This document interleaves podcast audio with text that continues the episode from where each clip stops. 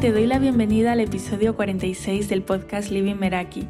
Yo soy Esther, la voz de este podcast para el diseño de una vida en tus propios términos, donde te invito a experimentar a través de propuestas prácticas para que te quedes con lo que te sirva y descartes lo que no.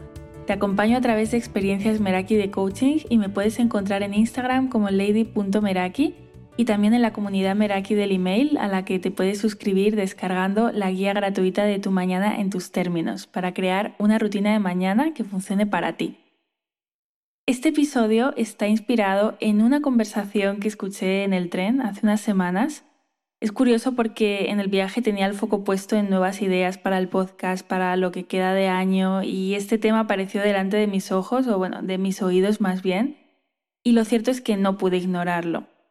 Primero decir que no tuve que hacer ningún esfuerzo extra por escuchar la conversación. Era una de estas mesas de cuatro en el tren y, bueno, las personas eran conscientes de que se podía escuchar perfectamente todo. Y dicho esto, lo que me impulsó a grabar el episodio fue mi manera de frenar el impulso de intervenir en la conversación y el poder analizar qué hay detrás de una conversación que es la realidad de muchas personas hoy porque esto que escuché en el tren es algo que está muy presente en nuestros días y que vemos en mayor o menor medida dependiendo del entorno en el que estemos inmersas. Y vamos al contenido del episodio porque estarás diciendo, vale, Esther, me hablas de una conversación, pero ¿qué decían? ¿De qué hablaban? ¿Por qué te querías meter en ella? Bueno, te cuento.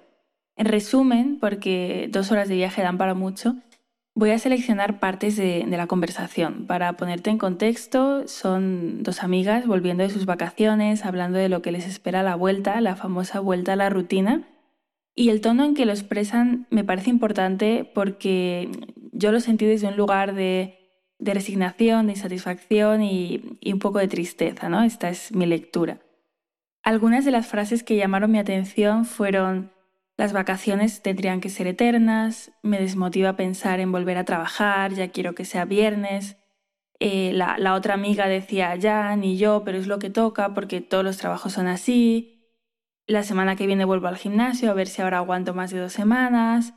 La amiga decía, yo quiero empezar a comer bien de una vez, pero me pasa lo mismo. Eh, luego también estaban pues, con el móvil y decían, mira esta persona, que bien vive, imagino que estarían viendo Instagram o, alguna, de, alguna red social. Entonces, bueno, aquí había palabras, había frases dignas de, de análisis pues, por todo lo que hay detrás de esto. Y es que septiembre es un enero para muchas, es el mes de los comienzos, de las intenciones, del cultivar y retomar hábitos después de haber reseteado en vacaciones. Y el tema de aferrarnos a estos inicios de enero, de septiembre, es que muchas veces nos basamos en la motivación y el impulso que nos da esa sensación de comienzo que hay en el ambiente. Sin embargo, cuando hablamos de construir un estilo de vida, en nuestros términos, este es sostenible en el tiempo, o sea, no va a picos marcados por meses y los cambios que hacemos se quedan como parte del estilo de vida y no como un fin. Por ejemplo, empiezo a hacer ejercicio justo tres meses antes de que llegue el verano y luego decaigo. Esto no quiere decir que nos metamos en estructuras rígidas, sin excepciones, porque no va por ahí, pero sí en no estar en una sensación de batalla constante con el debería X, pero hago Y. Escribí un post en Instagram en agosto donde reflexionando sobre el tema del verano, de las vacaciones, de, de las desconexiones, me llevó a mi propia conclusión de que no necesitaba desconectar de una vida en la que diariamente tengo espacios de conexión que, me permiten no tener la necesidad de ponerme en modo vacaciones total, de no quiero saber nada de la vida. Y al final esto va de que, de que tu vida te, te haga saltar de la cama por la mañana, de que nos preguntemos al final del día en qué porcentaje de mi día he disfrutado haciendo las cosas que me gustan. Volviendo al viaje en tren, aquí entra en escena la mentalidad, ¿no? Por los comentarios de, de la conversación. Si pensamos que esto es así, esto es lo que hay, no vamos a movernos un ápice por salir de ahí. Nos vamos a quedar a vivir en el sillón cómodo de la insatisfacción. Si pensamos que hay un tipo de personas que tienen suerte y otras no, y nos metemos en ese saco, no vamos a movernos. Si creemos que somos la clase de persona que está destinada a tener un trabajo aburrido porque es lo normal y no nos cuestionamos eso, seguiremos actuando acorde a esa creencia. Si damos por hecho que tenemos que esperar al viernes para empezar a vivir nuestra vida porque es lo que toca, el domingo sentiremos vacío y no querremos salir de la cama el lunes. Si las etiquetas que nos pusieron cuando éramos pequeñas nos siguen definiendo hoy y no las cuestionamos, seguiremos sosteniéndolas con nuestros actos. Y así podríamos seguir. Aquí, tanto el autoconocimiento como la mentalidad juegan un papel clave y están en la base de, esa pirámide de una vida en tus términos y, es por eso uno de los primeros temas que, que necesitamos trabajar. No trabajar en tu mentalidad es restar de posibilidades, porque al final tu foco y tus acciones no, no van a estar en aquello que no ves posible para ti. Y aquí muchas veces caemos en la trampa de lo realista. Y si nuestro entorno también está en esa línea de pensamiento más aún, porque el entorno refuerza nuestra manera de ver la vida. Y, aquí el ejemplo de estas dos amigas en el tren que se estaban retroalimentando constantemente.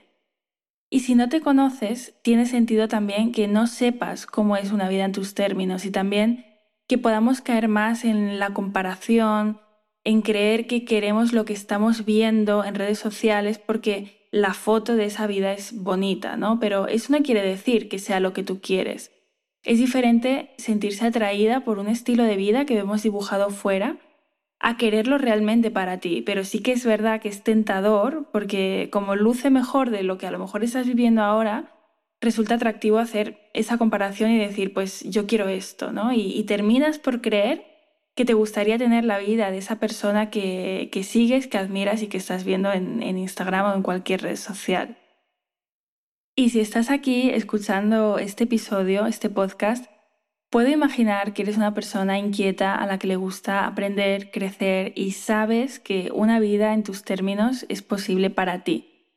Y cuando hay tendencia al, a ese crecimiento, buscamos saber y esto nos lleva a consumir contenido en forma de de libros, de podcasts, vídeos, cursos, siguiendo cuentas en redes que nos aporten algo. Y hay contenido a un clic de distancia sobre cualquier tema para crecer, para mejorar nuestra vida, para entendernos. Si no, ve a tu librería favorita y observa cuántos títulos están destinados a que mejores tu vida en cualquiera de sus áreas. Entra en YouTube y fíjate en cuántos vídeos hay sobre crecimiento personal. Muchísimos. Es una locura. Y sabemos en teoría sabemos qué tenemos que hacer, ¿no? O sea, no sabemos la teoría. Yo sé que hacer ejercicio diario me va a aportar energía y me voy a sentir bien conmigo misma. Sé que dedicar una hora de la semana a organizarme me va a ayudar a no ir con la sensación de que no acabo lo que empiezo o de tener muchos frentes abiertos. Y sé que procrastinar no me va a llevar a materializar mis ideas y mis proyectos. Y también sé dónde encontrar mil y una recomendaciones para cada una de mis inquietudes, como tú también lo sabes. Porque tenemos a nuestro alcance contenido para vivir la vida que queramos a todos los niveles. Salud, relaciones, trabajo, finanzas, disfrute. Pero en la práctica, en el día a día, nos encontramos preguntándonos, ¿por qué me he saltado el gimnasio hoy? ¿Por qué he dicho que sí a este plan cuando no quiero? ¿Por qué no me he organizado esta semana? ¿Por qué dejo para algún día el iniciar este proyecto? ¿Por qué no estoy comiendo como quiero?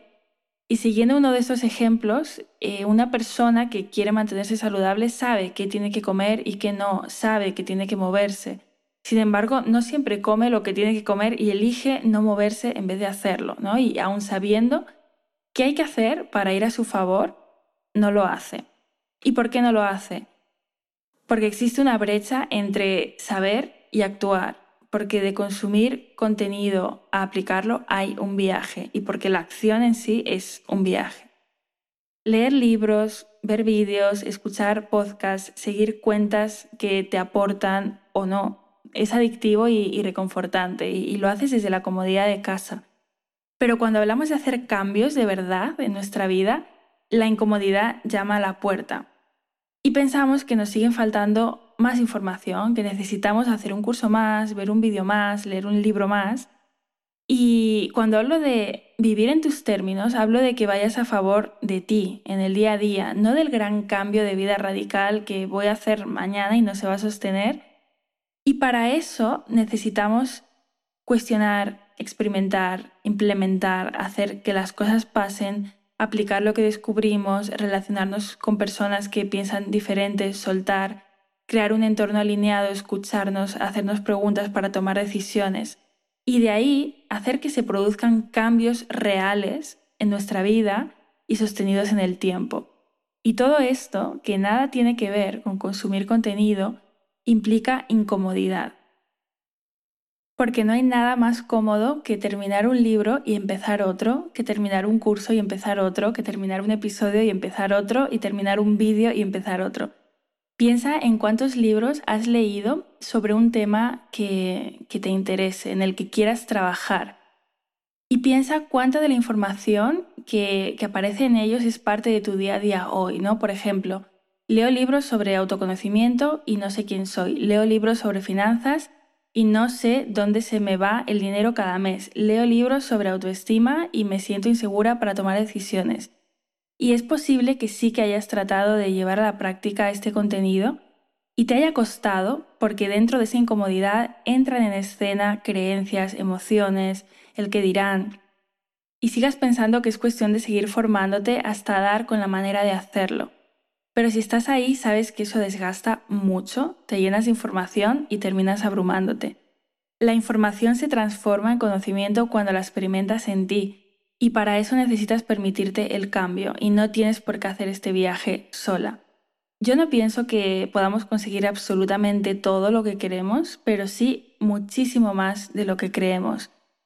Sí mucho más de conformarnos con una vida en la que estamos en nivel 6 cuando podríamos estar en nivel 9. Y también quiero aclarar algo y es que esto es un viaje, es decir, no llega el día en el que ya no me saboteo más, no procrastino más, confío 100% en mí en todo momento, porque eso al final no es real y, pensarlo solo nos va a llevar a fomentar nuestra autoexigencia. Y llevando esto a mi propia experiencia, hoy no sería posible una vida en mis términos si el día en que escribiendo una página de sobre mí, donde me quedé en blanco porque no sabía quién era, no me hubiese cuestionado nada, si me hubiese dejado llevar por creencias como vivir sola no es para mí, no merezco invertir en mí o trabajo y disfrute no pueden ir en la misma frase, bueno, aquí la lista es interminable, si no hubiese dado la vuelta a mi mentalidad para dejar de comprar mis propias excusas y cuestionar esas creencias que me estaban limitando, si no hubiera creado rutinas intencionales en las que priorizar aquello que era importante para mí, si no hubiera creado un entorno en el que me sintiera sostenida y bueno, cuando hablo de entorno hablo de todo lo que me rodeo, de las personas con las que me relaciono, del contenido que consumo, de lo que compro, de aquello a lo que me suscribo, de por dónde paseo, de mi fondo de pantalla. También si no hubiera identificado y soltado aquello que no me sumaba y si no me hubiera conocido hasta tener claridad para definir cómo es una vida en mis términos.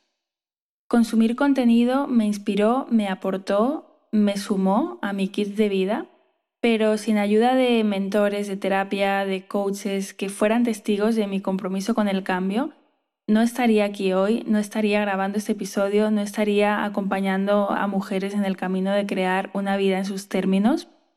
El coaching no habría entrado en mi vida. Y bueno, la lista podría seguir porque al final esto va de sumar decisiones. Y mm, no quiero ver a más personas en el asiento del tren diciendo esta vida es para otros, pero no es para mí. Y yo sé que te puedo acompañar porque esa es mi vida hoy, pero hubo un día en que no lo fue. Así que si tu tendencia es la de saltar a lo siguiente y consumir contenido en bucle, estoy 99% convencida de que te puedo acompañar a tomar acción en tu vida, pero no quiero hacerlo sin que no nos conozcamos antes, porque quiero estarlo al 100%. Así que si estás comprometida con hacer cambios sostenidos en el tiempo y crear un estilo de vida en tus términos, te animo a reservar una sesión de descubrimiento conmigo. Es gratuita y tienes el enlace en las notas del episodio y en, la bio de Instagram. Y llegamos al final de este episodio y esta es la propuesta práctica que te lanzo hoy. Y es coger un cuaderno, un folio, crear una tabla y en la columna izquierda hacer una lista del contenido que has consumido en, el último mes, por ejemplo, ¿no? en libros, vídeos, cursos, podcasts. Y en la columna derecha escribir cuáles son tus temas del momento, aquellos que necesitas trabajarte o lo que te está impidiendo ir a por lo que quieres o si necesitas claridad, pues saber lo que quieres. Y observar la relación entre el contenido consumido y esos temas a trabajar. Y anota de lo que has aprendido ¿Qué has aplicado con éxito? ¿Dónde has intentado pasar a la acción sin éxito? y qué has tenido intención de hacer y no has hecho. Y anota también qué bloqueos han aparecido en lo que no te ha funcionado y en el no llevar a cabo tu intención. Y desde ahí saca tus propias conclusiones. Si te ha gustado este episodio, te animo a valorarlo en Apple Podcasts si lo escuchas desde allí o dejar un comentario a través de mi Instagram en lady.meraki. Y como siempre, te invito a compartirlo con aquellas personas que te hayan venido a la mente escuchando este podcast. Gracias por estar al otro lado y nos escuchamos en el próximo episodio.